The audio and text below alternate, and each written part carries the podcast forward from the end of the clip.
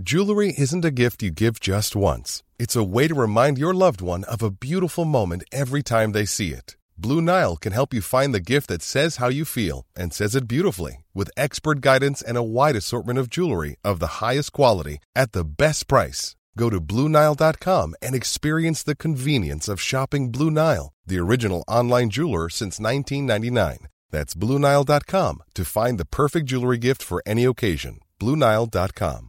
Hey, I'm Ryan Reynolds. At Mint Mobile, we like to do the opposite of what Big Wireless does. They charge you a lot, we charge you a little. So naturally, when they announced they'd be raising their prices due to inflation, we decided to deflate our prices due to not hating you.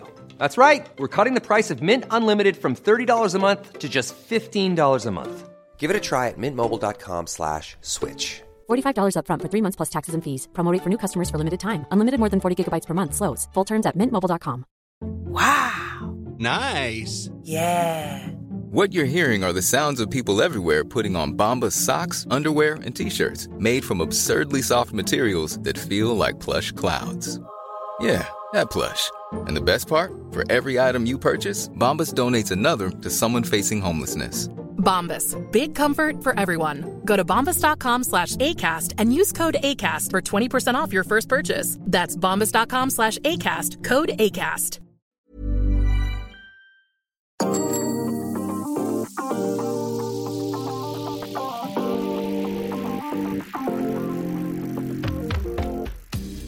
Hola tout le monde, bienvenue dans Sadera et le podcast qui va débriefer une course qui est aussi bien organisée que nos émissions. Vous l'avez compris, on va revenir sur cette première semaine de Vuelta. Il y a pas mal de choses à dire.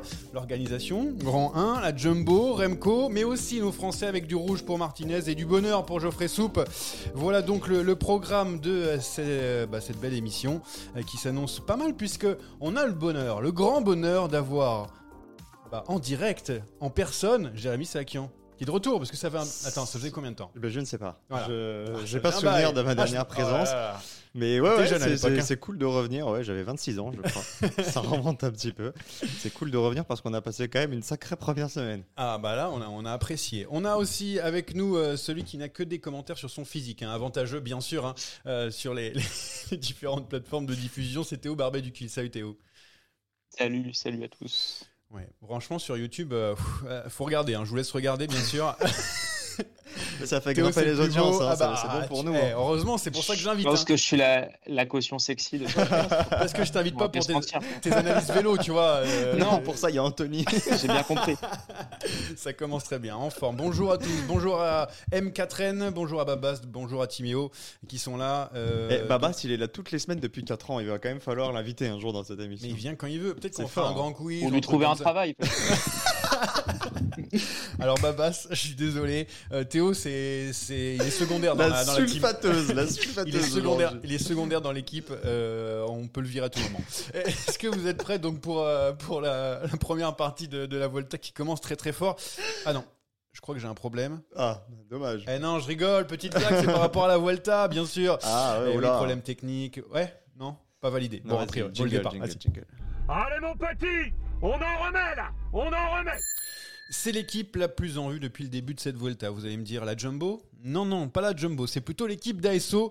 Les organisateurs, ils ont pour l'instant réalisé un, sans faute d'imperfection hein, entre balbutiements euh, et des faces grotesques. Tiens, on va commencer par prendre nos avis pour le jour 1, le jour numéro 1. Euh, je le passe même de la présentation parce que pour l'avoir fait, euh, ils ont squeezé toutes les équipes et on a eu un, groupe de, de chanteurs qui est venu pendant 20 minutes et le reste, ça a été jeté. Donc première journée, pas de problème, on démarre assez tard le soir. Et les dernières équipes, bam, la nuit noire, même pas d'éclairage. euh, donc euh, Remco, il est parti, il voyait rien du tout. Heureusement qu'il n'y avait pas de lunettes parce que sinon on était mal barré. Bon, alors cette première journée était déjà catastrophique, euh, Jérémy. Alors déjà, je voudrais euh, féliciter toutes les équipes d'ASO parce que je sais que certains nous écoutent. Je salue Jérôme notamment et ils font un très bon travail. Oui, Donc ils sont innocents. oui, En il y a- il y a revanche, beaucoup d'innocents, mais il y a des il coupables. y a aussi des coupables. et c'est vrai que ce premier jour de course, honnêtement, ça a été chaotique. Alors, je sais que tout le monde ne partage pas mon avis, euh, mais c'est vrai qu'en termes d'équité, sur ce premier jour, il y a Ah un bah. problème. Il y a un problème. Alors, est-ce que les organisateurs ont été surpris par la météo? Oui, ça c'est une certitude. Javier Guillen, le directeur de, de- de l'épreuve, en a parlé. Bon, ils avaient regardé les précipitations, ils avaient déjà euh, décidé d'avancer un petit peu la course. Ça fait plusieurs années, je crois, ça fait 10 ou 15 ans qu'ils décident de partir un petit peu en soirée pour faire Oui, mais ça après. un euh, prime. Donc ça, ça s'entend. Maintenant, quand on s'en tient au fait qu'on voit dans quelles conditions ont couru les dernières équipes, les Soudal, les Ineos, ça a coûté sa place à deux plus, les Movistar, mais tu te dis qu'en fait, euh, tout le classement euh, est à revoir. Et le classement est presque anecdotique parce que certaines équipes ont couru simplement pour finir Oui. dans les temps, Avec toute l'équipe. sain et sauf, Mm. avec un maximum de coureurs possible. Movistar perd pour 55 centièmes. Euh, la Soudal est à 6 secondes, donc c'est très bien pour DSM, c'est très bien pour Combo et pour Bardet. Mais, mais ce contre-la-montre-là, il n'a aucun sens. Vraiment, ça n'avait aucun sens. Certains sont partis en plein jour avec la pluie, certes. Les autres, ils étaient éclairés limite par les phares des voitures. Bah, justement, tiens, Théo, euh, je sais pas ce que t'en as pensé, mais euh, certes, ils ont eu de la malchance parce qu'il faisait pas beau ce jour-là. C'est tombé, euh, voilà, c'est tombé plutôt que prévu la, la nuit parce qu'avec les nuages, etc. Euh, mais on a, on, Ah, on a pas prévu un petit la plan B. à 19h, on peut vraiment pas s'en douter. non, mais eh, c'est normalement il fait, il fait beau à Barcelone. C'est, il fait beau. euh, Ouais, c'est vrai qu'à 20h il Mm. fait pas nuit noire. Là, c'est parce que c'était un temps orageux. Il y a eu un peu de malchance, on peut le dire. Mais on peut prévoir quand même un petit plan B. Je veux dire, où on part plus tôt parce qu'on sent que Bah ça va oui. pas bien. C'est pas bien, même si c'est difficile Euh, avec la le, le organisation. matin même, quand mais alors, on met des éclairages. euh, météo, les prévisions, euh, tu, tu, tu fais avancer de, de une heure, même si c'est compliqué pour les, les, les retransmissions télé. euh, Il y a des choses qui. On parle de sécurité des cours, on en parlera de ce qui s'est passé également durant toute cette semaine, mais la sécurité, elle n'était pas topissime. Et je vais même, évidemment, je suis absolument euh, d'accord avec ce que, ce que Jérém a dit juste avant. Et surtout, en fait, finalement, si tu vois le verre à moitié plein aussi, c'est que finalement, ça a fait pas tant de dégâts que ça. Même si on, voilà, il y, a- certes des écarts chronométriquement, mais c'est des secondes et sur un grand tour de trois semaines, à la limite, on peut se dire que des secondes, ça se rattrape. Mais je pense que sur une, on aurait, on aurait placé ce genre d'erreur-là sur euh, le Tour de France, qui est la course la plus importante du calendrier. Peut-être que les équipes, certaines équipes auraient bien pris beaucoup plus de risques qu'elles n'en ont pris euh, dans les rues de Barcelone, même si je dis pas que la Jumbo et, la Soudal n'en ont pas pris. Mais je pense qu'en termes de, de dégâts euh, forfaits, de blessures et de, et de chutes, ça aurait pu être bien plus grave sur une course où on se serait donné vraiment à 162%, comme ça aurait pu être le cas sur le tour. Surtout sur ces derniers virages où il faisait vraiment nuit noire. Parce que Et finalement, il n'y là a pas de leader euh, qui a vraiment perdu gros, à part Lorenz de plus, malheureusement Ouais, pour lui, qui revenait très bien, mais, mais ça reste pas un coup dur pour la Volta. Quoi. Non, la, La la Jumbo qui a perdu un peu de temps parce ouais, mais que- parce que ça a crevé. Oui, parce que ça a crevé. a crevé. Après, il y a la, pour eux. bon. Ouais. il y a la Jayco. Hein. La Jayco, ils ont fait un strike. Ils étaient 6 par Ah terre. euh, et je crois que mais là, si tu veux, la Jayco, elle n'était pas favorite de ce Tour d'Espagne. Si tu veux. Non, Dunbar, j'adore, mais, euh, mais si Non, tu veux, bien euh, sûr, voilà. bien sûr, mais sur ce chrono, tu aurais pu imaginer les voir, euh, les voir jouer avec les meilleurs, ça n'a pas été le cas. Bon, c'est vrai, hein, c'est vrai, il n'y a pas eu euh, de, de gros dégâts. S'il y avait eu un Remco Evenepoel, un Vingegaard, un Roglic, un Mas, un Ayuso qui avait dû Ah, abandonner, t'imagines, il y en a un qui, y a- Ah bah. a un qui fait forfait direct, enfin, il y en a Ah un bah, qui tombe, il se fait la clavette. euh, là, euh, évidemment, ça prend une résonance beaucoup plus. Moi, ce que je reproche aux organisateurs, pour, pour conclure là-dessus, c'est pas le jour J de ne pas avoir avancé, parce que le jour J c'était trop tard. C'était Ça pose des problèmes d'organisation. Tu es quand même dans une mégapole, hein, Barcelone, tu peux pas faire ce que tu veux. Euh, Il y a la course de vélo, mais il n'y a pas que la course de Mm. vélo. Il y a quand même une vie urbaine. Donc le jour J, c'est trop tard. Maintenant, la problématique, et à mon avis, ils y réfléchiront à deux fois euh, pour les éditions futures, c'est de jouer avec le feu. C'est de se dire, ces dernières équipes, elles partent bien trop tard pour être sûr à 100% que les conditions soient équitables. Là, tu as eu un orage, effectivement, bon, bah, c'est pas de chance. Mais tu dois considérer dans ton scénario de départ que ça peut arriver. La chance, elle est faible, mais elle existe. Et à partir du moment où tu n'as pas les mêmes conditions de vision euh, pour, pour tous les coureurs, eh ben, c'est pas viable comme modèle. La pluie, on n'y peut rien. Ça s'est vu des chronos qui ont été faussés par la pluie. Mais ça, sont les éléments naturels et ça arrivera de nouveau. C'est pas grave. Et Remco, d'ailleurs, l'a dit. Remco, il était furieux à l'arrivée. Il a dit la pluie, on n'y peut rien, c'est comme Oui. ça. Par contre, partir à la nuit, ça, c'est inadmissible. Bah, moi, ce qui est Après, en plus, on est, dans, on est sur une période aussi où, où les villes font attention à l'éclairage urbain. En plus. Ouais.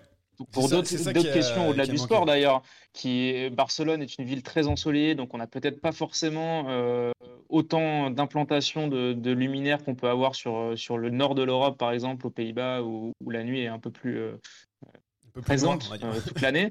Donc il y a ça aussi à tenir, à tenir compte. Bon, alors je vous conseille aussi d'aller regarder dans le chat parce que ça parle dynamo. hein. Ils ont- on propose de mettre une dynamo au coureur, enfin on a proposé. Euh, par contre, ça en enlève 5 watts, ça consomme que 5 watts, dit, euh, dit Timéo, donc c'est un peu difficile d'en mettre. Je vous pro- voilà, et ça parle, hein, je vous dis. Hein, c'est- On a des blagueurs aujourd'hui. Bah, euh, c'est et Babas qui a Ah, Jonas aurait gagné le tour pas. quand même. Ah oui, bah ça c'est ça c'est possible. Euh, Il y a au- aussi autre chose parce que il n'y a pas eu que la, la nuit lors de la première journée. On va, je vais faire un petit condensé, un petit résumé de ce Ouais. qui s'est passé derrière. Alors on a eu deuxième jour, il pleuvait, donc on a gelé les temps en- avant la dernière ascension. Super. Alors les mecs ils savaient même pas qui était passé en premier et tout. On a demandé à des gens, euh, d'a- des gens dans le public, euh, attends t'as pas une vidéo pour voir qui arrivait avant, etc. Bon, là, deuxième journée super. Troisième jour, c'est Ramco qui tombe parce qu'il y avait des gens qui étaient trop proches de la ligne d'arrivée. Et oui, quand ça finit au sprint, euh, ça va vite derrière. Ouais, c'est plus compliqué que ça. hein. Oui, Ouais. bon, n'empêche que c'était quand même assez, assez proche, euh, ou alors Remco avait oublié Oui. les freins. Euh, donc Ouais. encore hier, euh, donc les temps figés à 2 km de l'arrivée, ça par contre, c'est ça, je pense que j'ai rarement vu une montée aussi bizarre. 2 km, tout le monde s'arrête, bon, c'est chronométré un petit peu la zob, on, on connaît. Euh, et puis derrière, euh, tout le monde se dit, bon, ça va, qu'est-ce que t'as fait cet après-midi et tout. Plus, cette nuit, euh, on a eu donc les transferts, bon ça c'est à cause des intempéries, mais on a eu des coureurs, notamment Julien Bernard qui l'a dit sur Twitter, qui est, est arrivé à 3 Bardet, heures hein, du aussi, matin. hein. Bardet aussi, et les Jumbo, ils ont pris le, le bon avion pour, euh, pour arriver à, à temps, bien, euh, c'est bien pour eux, mais sinon le reste sont arrivés à 3 heures du mat, et donc couché 4 heures, superbe pour un transfert. Bref, euh, je vous fais un résumé, mais il y a eu pas mal de petits couacs, c'est ça en fait, et du coup ça, ça gâche peut-être un peu le plaisir, mais surtout ça fausse la course, parce que les 2 km, les temps figés, etc., je trouve que ça a faussé la course aussi depuis le début de, de cette Vuelta.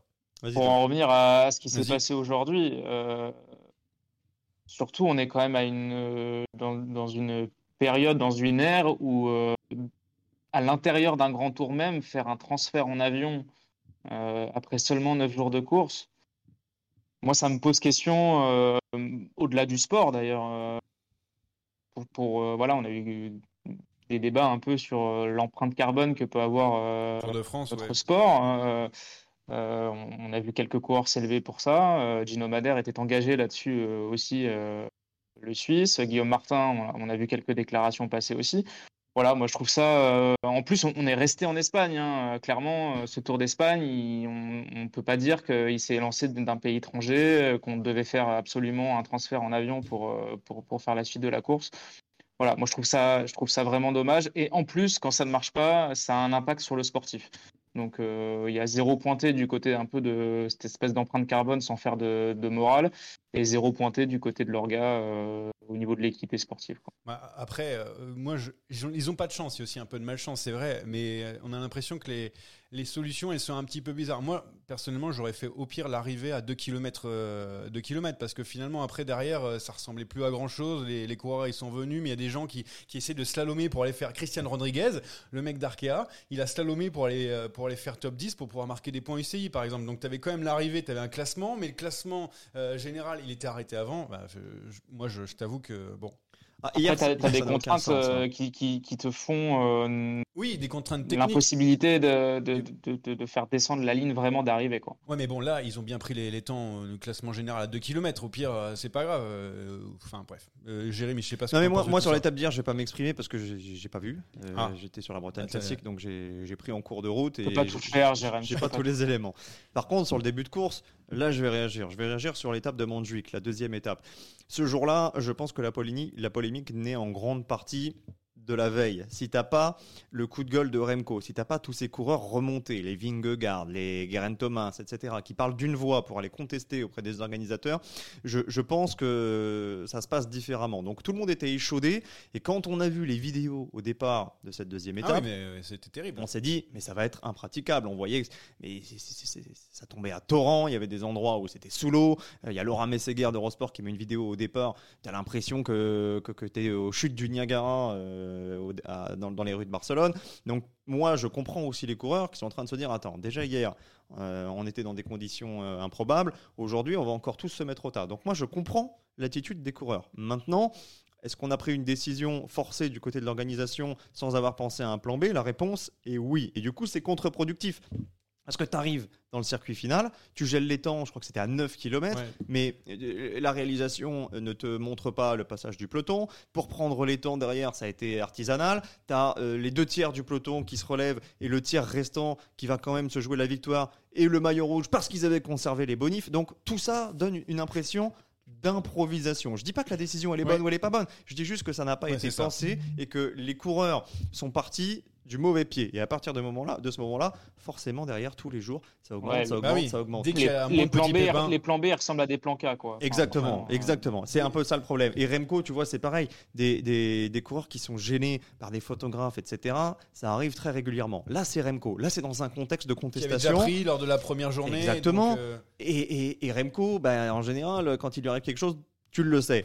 Et non, non, mais sans, sans- sans- sans la- le blâmer ou quoi, parce que moi j'aime bien ces prises de position, mais là c'est une tête d'affiche, donc forcément tout le monde en parle. Des- Après, ça l'empêche pas de mettre ses mains sur les freins non plus. hein. Bien sûr, non, mais il n'est pas, il est pas euh, unique responsable non plus. Il a une part de responsabilité, mais tu dois avoir quand même derrière Mm. un espace dégagé, même si là les conditions d'arrivée étaient spéciales, euh, etc. Mais tout ça mis bout à bout, moi ça me gâche pas ma course, ça la rend encore plus dantesque. On Mm. s'en serait passé. On est tous d'accord. Est-ce que ça va la fausser? Bah peut-être un petit peu, parce que Montjuic ça aurait pu faire des différences, parce qu'hier ça aurait pu faire des Ouais. différences. Maintenant attention, hein, il reste la 13e étape oui. avec Spandel, avec le Tourmalet, il reste l'Angliru. Je suis pas sûr que ça se joue à 2-3 secondes et à mon avis, il y a encore le temps pour le plus fort de le montrer. transition parfaite pour revenir du coup au sportif parce qu'il s'est passé des choses quand même pendant cette semaine de, de la Vuelta avec euh, ce maillot rouge qui est pour l'instant sur les épaules de Seb Kuss qui a environ 2 minutes 30 d'avance sur les, les principaux euh, favoris et les premiers bah, ce sont Roglic et et Vingegaard donc euh, qui sont autour de ces 2 minutes 30 Euh, tout se passe bien pour la Jumbo Jérémy? Ça va Promis, c'est Remco. hein. Remco, il est quatrième. Et derrière, tu as Roglic et Vingegaard. Ah. Donc pour l'instant, Remco est, est Attends. mieux placé que les deux autres euh, Jumbo. Mais oui, la situation, elle est idéale. Ils sont encore euh, trois dans la course. Et surtout, on voit hein, maintenant un petit peu quelle est la, la stratégie euh, Jumbo. C'est on est trois, toi, tu es tout seul, parce que Remco se retrouve rapidement tout seul. Donc, euh, donc on t'observe, on va t'attaquer. Et Remco est dans une position inconfortable. Mais on y verra déjà plus clair après le, le chrono de la dixième étape, parce que Remco est censé, c'est pas sûr qu'il le fasse, mais il est censé reprendre un, un petit peu de marge. 2 minutes 22 de Surtout- retard pour Remco Evenepoel, donc quatrième, c'est ce que tu disais. Primoz et Vingegaard, donc c'est à 2,29 et 2,33. Bon, mouchoir de poche, on va le dire. Euh, Théo, tu voulais dire quoi? Pour, euh, pour appuyer ce que dit, euh, ce que dit Jérémy, euh, le contre-la-montre de, de mardi, euh, il va surtout changer, il va être décisif dans l'approche de la Jumbo en termes d'équipe. Parce que pour l'instant, ils sont euh, dans un fauteuil, c'est-à-dire qu'ils ont leur troisième leader, entre guillemets, qui a toujours ces, euh, deux minutes d'avance. Cette queue, s'il prend pas, s'il prend pas torchon chiffon carpette sur le chrono, euh, moi je vois pas la Jumbo euh, prendre les choses en main comme il les prendrait si euh, recule dans la hiérarchie. C'est-à-dire que pour l'instant ils ont trois cartes à jouer. Euh, ils vont les jouer tranquillement et le premier gros morceau euh, tactiquement euh, pour nous à déchiffrer, ça va être le le débours que va avoir Kuss sur le, le chrono. Je sais pas ce que tu en penses, Jérémy, mais vu la forme de Kuss, alors c'est vrai qu'il a pas fait de, de chrono à fond depuis longtemps sur ce genre de profil, mais si tu limites à une minute, bah après c'est une très grosse performance hein, de prendre qu'une minute, euh, de se faire prendre qu'une Ouais. minute par Remco. Mais, y mais s'il mais- continue à avoir ce matelas là, bah pour l'instant euh, c'est c'est parfait. Hein. Seb Kuss, c'est une carte en plus. Dans... Bon, on le sait que d'habitude, c'est un très bon équipier, hein, ça c'est clair. hein, il gagne à chaque fois, il fait gagner à chaque fois qu'il est sur un grand tour, on l'a vu cette année. Mais là, c'est encore plus. C'est-à-dire que Seb Kuss, il a 2,30 d'avance, donc 2,20 sur, euh, sur Remco Evenepoel. On va dire, bah écoutez, allez chercher, puis nous, on, on voit ce que tu, tu fais. En fait, c'est ça, c'est une carte en plus et c'est que du bonus pour, pour la Jumbo. Ah bah bien sûr, à partir du moment où tu envoies euh, Septius euh, à l'avant, mais tu laisses euh, le poids de la course à Remco. Et quand je dis Remco, c'est pas la Soudal Quick Step, parce qu'on a vu hein, la faiblesse euh, de cette équipe euh, Soudal. Maintenant, c'est vrai que demain, euh, ou peut-être aujourd'hui, selon l'heure à laquelle on va le publier, ce podcast, et l'heure à laquelle vous allez le- l'écouter, ça va être très important. Si Sepkus parvient à limiter, euh, Remco Evenepoel sera de nouveau sous la menace. Alors moi, si je suis Remco Evenepoel, j'ai pas peur de Sepkus parce qu'il reste encore énormément d'ascension pour lui reprendre du temps. Et je pense que Sepkus, il a enchaîné, il a enchaîné les trois grands tours, il ira pas comme ça jusqu'au sommet de l'Angliru. Tu crois Euh, que la grand Soudal, on se méfie pas de, de cette queue Si, mais, mais on- tu peux t'en méfier sans en avoir peur. C'est-à-dire que Sepkus, il part, tu vas pas lui sauter dessus, tu vas le laisser partir et puis tu vas faire du tempo derrière, un petit peu à ton rythme. Et c'est ça d'ailleurs que fait Remco depuis, euh, depuis quelques jours. Le risque pour Remco Evenpool, c'est de devoir courir derrière tous les lièvres, c'est de se prendre en compte de Roglic, revenir sur Roglic, se prendre en compte de Vingegaard. La tactique, Jumbo, de l'étape du Granon de l'année dernière Ouais. sur le Tour. Le risque, il est là. Donc, tant que Sepkios est dans le jeu, c'est un petit poil à gratter. Mais je vais mettre quand même un autre élément dans la balance c'est que pour la Jumbo Visma, c'est une situation qui est difficile à gérer aussi. Parce qu'imagine, tu te retrouves avec un Sepkios qui perd demain euh, 1 minute 30, 2 minutes, c'est-à-dire qu'il se retrouve à peu près dans les mêmes eaux que ses leaders.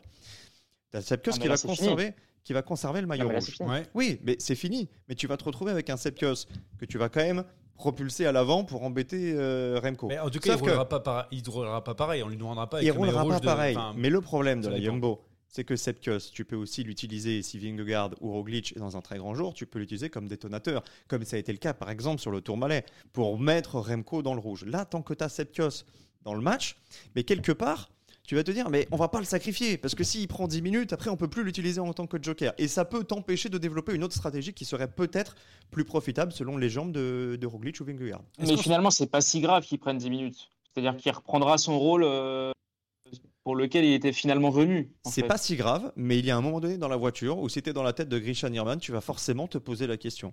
Si- je te dis s'il perd une minute 30, mais admettons dans ton scénario, il perd qu'une minute. Tu le retrouves là dans l'étape 13. Il a le maillot rouge, il a une minute 30 d'avance. Vingegaard, il te dit dans l'oreillette J'ai les jambes de ma vie. Moi, ce que je veux, c'est un énorme tempo. Et ouais, t'as Septius qui va te dire euh, Ouais, mais moi, je suis en rouge, envoyez-moi devant. Remco euh, va rouler et puis quand Remco va revenir, à ce moment-là tu contres. Sauf que si Remco il, il réussit à- avec un tempo à maintenir euh, cette queue à 30 Ouais. secondes, Vingegaard, Moi, je pense que le vrai, bridé. arbitre- le vrai arbitrage à avoir en interne, c'est pas entre Kuss et Vingegaard, c'est entre Roglic et Mais Vingegaard. ça finalement. aussi, ça Mais- aussi évidemment. oui, C'est que le sûr. jour où ça arrive, ça, je suis pas sûr que, même si moi je le trouve très en forme, Roglic, je- le Vingegaard du Tour, euh, s'il s'approche de ce niveau-là, euh, Roglic, avec tout le- l'entraînement du monde et tous les, les quatre mois sans chute qu'il a passé et sans maladie, je suis pas sûr que qu'il accroche le train. Moi je suis La- entièrement d'accord avec euh, toi. Le vrai, stress, le vrai enjeu, c'est et, et moi pour l'instant, il m'a vraiment pas, il m'a vraiment pas Ah non. rassuré sur ce coup-là. C'est que Vingegaard, pour l'instant, je le trouve pas au niveau du Tour. Bah, c'est ça, pour moi c'est le si. C'est-à-dire que Vingegaard, lui, il a dû enchaîner Tour Vuelta alors que Roglic, en juillet, et il a pu récupérer, il a plus de fraîcheur. Donc un Roglic avec euh, plus de fraîcheur et un Vingegaard qui potentiellement est meilleur mais qui est peut-être dans de moins bonnes conditions, bah, ça peut poser problème euh, en interne parce que pour l'instant, tu as les deux qui sont à peu près peu près au même niveau. Roglic est peut-être un tout petit cran au-dessus, mais Vingegaard il allait faire des bonifs. Roglic on l'a vu rouler aussi pour Vingegaard, donc je suis pas sûr que la hiérarchie elle soit très claire. Ah, Avant de, de continuer sur cette hiérarchie, très vite euh, une petite question. Euh, il peut gagner Sepkus à la fin de cette Volta Oui, non? Bah, Euh, pour moi non, pour Non. moi non, mais on a déjà vu Pour moi, oui. On a Ah déjà vu des surprises. Oui. On a déjà vu sur des Bah. grands tours des mecs qui résistent quasiment jusqu'au bout. Rappelle-toi euh, Arroyo sur le Giro 2010, il fait deux, il s'intercale entre Basso et Nibali. Rappelle-toi Pereiro, c'était Ouais, des conditions 2006, différentes. ouais. Mais des mecs que tu te disais, bon, bah, ils vont finir par craquer, on peut leur laisser un petit peu de champ. Puis finalement, tu t'aperçois que c'est pas si simple. Mais, donc Théo, toi tu dis cas, en oui tout cas, c'est, gagner, ça, ça reste quand même très hypothétique. En revanche, avoir trois Jumbo sur le podium euh, Un, à deux, trois. 21e étape, bah, c'est clairement possible, en Bon. fait. Parce que, en plus, le mec, euh, tu, tu l'écoutes en interview, il te dit euh, Je me sens en meilleure forme que sur le tour. Bon, bah. euh, après, euh, on est libre à nous de- d'y croire ou pas. Mais euh, déjà, ça dit quelque Je chose. préfère ne pas en y tout cas, croire, men- mentalement, clairement, euh, tu, tu sens le mec pas lassé et pas fatigué de- d'être sur des grands tours. Tu sens le mec qui a faim. Tu sens le mec qui a découvert un maillot de leader pour la première fois de sa carrière, on le rappelle, sur un grand tour. L'appétit vient en mangeant. Euh, la Vuelta, malgré tout, euh, malgré la, la troisième semaine qui est compliquée, c'est pas la troisième semaine du Giro, c'est pas la troisième semaine du Tour de France. Donc attention quand même. Moi, je pense que je- chez Soudal, euh, l'hy- l'hypothèse, elle est pas. euh, Alors certes, elle est, la cote est peut-être haute. On, on verra chez nos amis de The Bet, mais euh, Bien vu. Là, mais, mais, mais franchement, c'est un scénario qui est pas qui, qui est pas à exclure non plus. hein. Et c'est- Sepkus donc euh, avec euh, deux jumbo sur euh, le podium, pourquoi pas Non mais après il a Non, dit en plus, pas, il a, il dit qu'il allait faire comme Chris Horner à Langlirou, il allait changer Oui, un petit peu son vélo Pas et sûr tout. que la comparaison soit très Ah, je judicieuse. sais pas moi, c'est ce qu'il a dit donc. Mais non plus.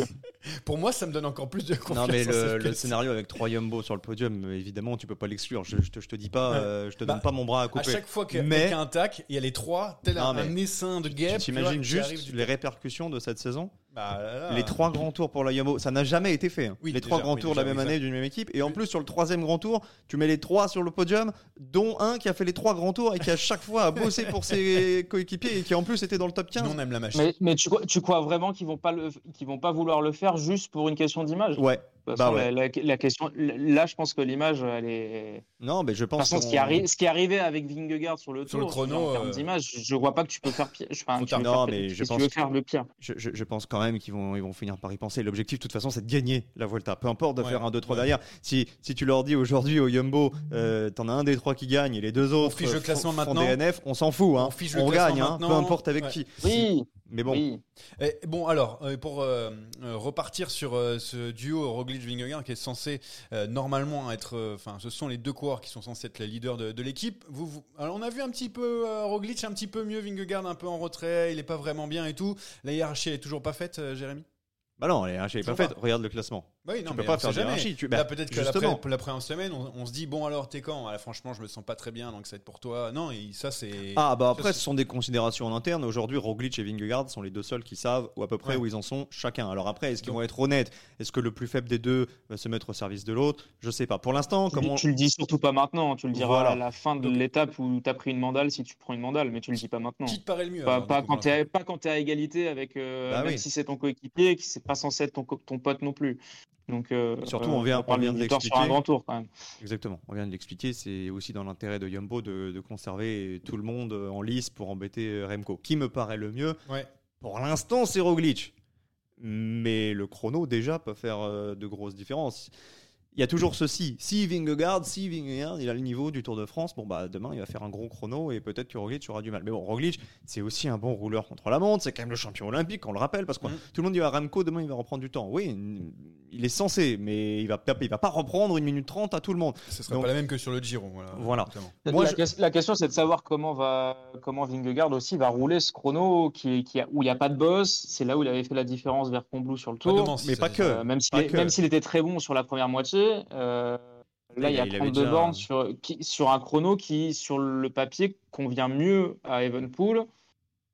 Roglic, je, je- je trouve qu'il s'est euh, Il est moins bien sur pas les chronos, amélioré. mais- Ouais, je trouve que sur les chronos, depuis justement son titre olympique, c'est quand même plus compliqué. Ah, c'est- il C'est commence vrai. à vieillir aussi. hein. Il faut, faut faire des choix hein, des fois. hein, donc, euh, c'est Mais c'est quelqu'un qui connaît par cœur la Volta, qui a l'expérience par rapport à Vingegaard. Vingegaard l'a jamais gagné. hein. Euh, il l'a fait qu'une fois et il l'a fait euh, dans Oh les là. 60, Oui, etc. oui, très loin. Donc euh, moi, c'est aussi pour ça que j'ai envie d'appuyer Roglic, parce qu'en plus de la fraîcheur, en plus de, de son expérience, c'est quand même quelqu'un qui sait Et gagner. de Roberto Heras. Oui, il peut revenir à hauteur des races, c'est vrai. Mais, euh, mais si tu me demandes de choisir aujourd'hui, je te, je te dis, je suis plus Roglic. Mais en même temps, la veille du chrono sur le tour, tu m'avais dit qui tu vois le mieux ouais, entre Vingegaard et. Pogacar. Je t'avais dit, demain, Pogacar reprend le jaune. Résultat, il a. et, ouais, il Bah, il était pas loin. il était pas loin. Bon, alors, euh, maintenant qu'on qu'on a parlé un petit peu de la, la Jumbo, on va parler des adversaires parce que figurez-vous que sur cette Vuelta, il y a, d'autres coureurs. Hein. Je sais pas si vous êtes au courant. Bon, Ah alors, bon, qui? euh, quel est le, le coureur le plus à même de, de contrer cette Jumbo Qui est le numéro 1 selon vous? Bah, Personne. pour moi, c'est Evenpool. Donc, il y a- Ça paraît bah, évident. non, mais ça me paraît évident aussi, mais bon, il faut bien que je pose la question. Tu me dis Remco, comme ça on en discute. Mais Ah, tu veux dire hors jumbo Hors Jumbo. Pour moi, Ah, c'est pour c'est moi, c'est Remco. c'est- Oui, bien bien, il y a sûr. du Ayuso, Oui, par exemple. Et Ayuso donc- Mas, Ayuso Mas a un petit cran en dessous. Pourquoi? Ben Déjà pour une question de, de, de passé. Il n'y en a aucun des deux qui a, qui a jamais gagné un grand tour. Donc forcément, ben, l'expérience est plus du côté de Remco. Et surtout, ben, le chrono. Ayuso, il se débrouille pas si mal. Mais Mas. Demain, il va prendre un tir. Ah oui, oui, bon, bah. Donc euh, voilà, il y, a, il y a aussi ça à prendre en compte. Donc euh, oui, Remco en 1, Ayuso en 2 et Mas en 3. Derrière, euh, bon, je, je pense qu'il n'y a pas plus de candidats crédibles que ça pour le podium. Euh, Théo, tu as un avis euh, qui est comme on dit Marc Padoun aussi. euh, c'est vrai que il peut, il peut revenir dans la course à tout moment. On sait jamais. Ghana, Ghana. Ghana, oui. Euh, bah, dans les sprints en tout cas, il revient vite. Euh, Théo, du coup, par rapport à ça. Non, je suis totalement d'accord. euh, je pense que les, les quatre, parce que je mets Kuss dans le dans le lot, évoluent à un niveau pour l'instant qui est même on voit hein, quand ça quand ça s'énerve un peu. Ayuso, il est là, mais mais toujours en deuxième rideau. euh, et pour moi, oui, Remco est, Bah, c'est celui qui est le plus à même de. Ouais. Après, euh, il y a une dimension dont on n'a pas parlé, et malheureusement, je ne le souhaite pas, mais c'est une Vuelta qui est très nerveuse pour l'instant. Peut-être que ça va se calmer un peu en deuxième, troisième semaine, mais ça reste très nerveux. On a des départs qui sont très rapides, avec du vent, euh, les conditions météo qui sont pas, pas géniales. Euh, tu aussi pas à l'abri euh, d'une malheureuse chute, malheureusement. euh, du, enfin, de, voilà, Ouais. ce- ces trucs-là. Et là-dessus, je quand trouve même, dans ce Remco très attentif. Ah oui? Ouais. Euh, Bah, il a pris quand même euh, une fois, il s'est fait piéger une fois dans une bordure. Après, le reste, ils ont, ils ont tous été dans le bon groupe derrière, mais je, je trouve même un petit peu trop, peut-être, parfois. Mais bon. Moi, je trouve Euh, Remco toujours bien placé dans le final, tu le vois, Ah, dans le final, ouais. positions. euh, si ça tombe à 4 km, lui, il sera rarement dedans, à mon avis. En tout cas, pour l'instant. J'ai plus faut- peur pour Roglic sur ce genre d'étape. Oui, je bah, pense que c'est là où, Roglic, ouais. où Théo voulait en venir. Alors, je vous le dis, il y avait un ami qui m'a demandé qu'est-ce qu'on peut mettre sur la Vuelta? La chute de Roglic, j'ai dit, ok, à un 10, c'est sûr, il est tombé dès le, pro- dès le deuxième jour. Ah, oui. Après, il y a, y a- il y a Là, il a pas de bol, hein. donc ça c'est sûr. Mais, mais d'ailleurs, hier, dimanche, euh, oui, dimanche, on... Eurosport a diffusé une, une séquence qui est, qui est marrante. C'est parce qu'ils sont en haut donc, de, de cette fameuse arrivée euh, figée. Et, euh, et Vingegaard dit en plaisantant à Roglic euh, bah, maintenant, il va falloir redescendre en descente sur les parties qui étaient glissantes. Et, et Roglic, sur le ton de la blague, dit euh, Ouais, bah, moi, je vais, descendre, je vais descendre à pied, je vais pas descendre sur mon vélo. C'est anecdotique parce que c'est une blague, mais ça dit aussi Ouais. quelque chose, qu'il se sent lui-même vulnérable sur ce genre de choses, malgré tout. Et, euh, et que du coup, c'est- une donnée qui, que tu peux pas écarter, sur, surtout quand il reste euh, 11 étapes.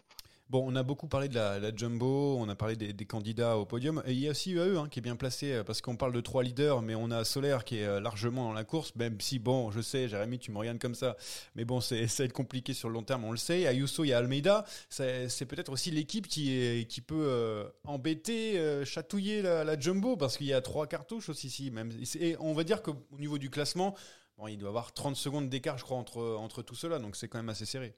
Oui, oui, c'est une équipe qui va compter. Et pour moi, il n'y a qu'un seul fer de lance, c'est Juan Ayuso. Joao Almeida, on commence à connaître euh, l'animal. On le Il voit à est, la, à la il fin. est toujours là, il est jamais bien loin, mais il va pas peser euh, pour la victoire finale. Alors il sera, il sera certainement bien placé à l'arrivée. Marc Soler, j'y crois pas du tout. Marc Soler, c'est un coureur qui va Il courir à l'instinct, il Ouais. est là, il va faire les bonifs. Je trouve qu'il s'éparpille quand même beaucoup. Il est placé, mais, euh, mais si tu me demandes. Euh, Jevine aurait pu faire du mal, euh, enfin en tout cas aurait pu, euh, pu jouer le set cus de, de UAE en fait. Tu, dis juste ça parce que, tu l'as dans la fantaisie, hein. T'inquiète, on le sait. hein. Non, non, pas que ça. Non, mais. Jevine, le Euh, problème, euh, Comme de Javine, c'est que c'est un Non, c'est un coureur de Zwift. Quoi. Il a gagné des, des- des belles étapes, mais sur Oui, trois mais je semaines, veux tu dire par là que, confiance. que, que ce sont des montées qui lui conviennent bien. à- Oui, mais le problème de Javine, Ah, c'est pas dans les montées. Hein. C'est d'arriver Ouais, au pied de la d'arriver montée. Oui, oui, c'est arrivé au pied de la montée, clairement. Mais bah, d'ailleurs, on l'a vu. hein. Mais, euh, Je pense qu'ils ont, ils ont perdu un pion quand même. Je Ah pense bah que oui, clairement, ils ont perdu un pion. Évidemment. Ouais, Stratégiquement, euh, je pense qu'ils ils auraient pu imaginer de, de, de, de foutre du bazar sur certaines étapes avec lui et en s'y mettant à plusieurs. Et euh, bon.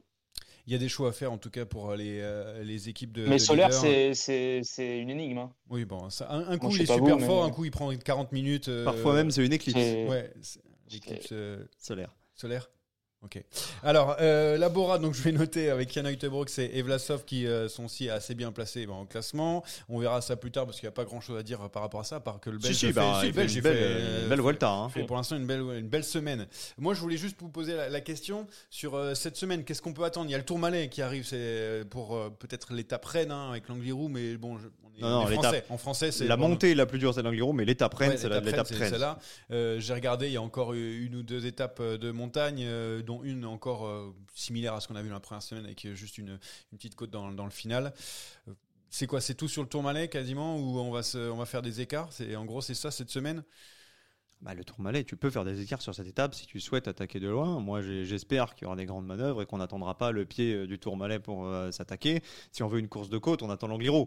Ouais. Sur l'Angliru, on sait comment ça se passe. hein. C'est le plus fort qui gagne, mais en général, euh, c'est tellement dur que tu fais pas réellement d'écart. Historiquement, euh, à part Contador, euh, l'année où il est contre Valverde et Rodriguez, euh, les, les Vueltas sont quand même pas trop trop décantés dans l'Angliru. Euh, les dernières fois, bah, Hugh Carty il gagne pour pas grand chose. La deuxième victoire de Contador, c'est devant Froome il y a 10 secondes. Euh, moi, j'attends beaucoup de l'étape du Tourmalet. Mais après, c'est vrai que l'Angliru, si tu as, le même classement que là, elle va, oui, elle va être capitale. L'Angliru, c'est c'est à 4 jours de l'arrivée. hein.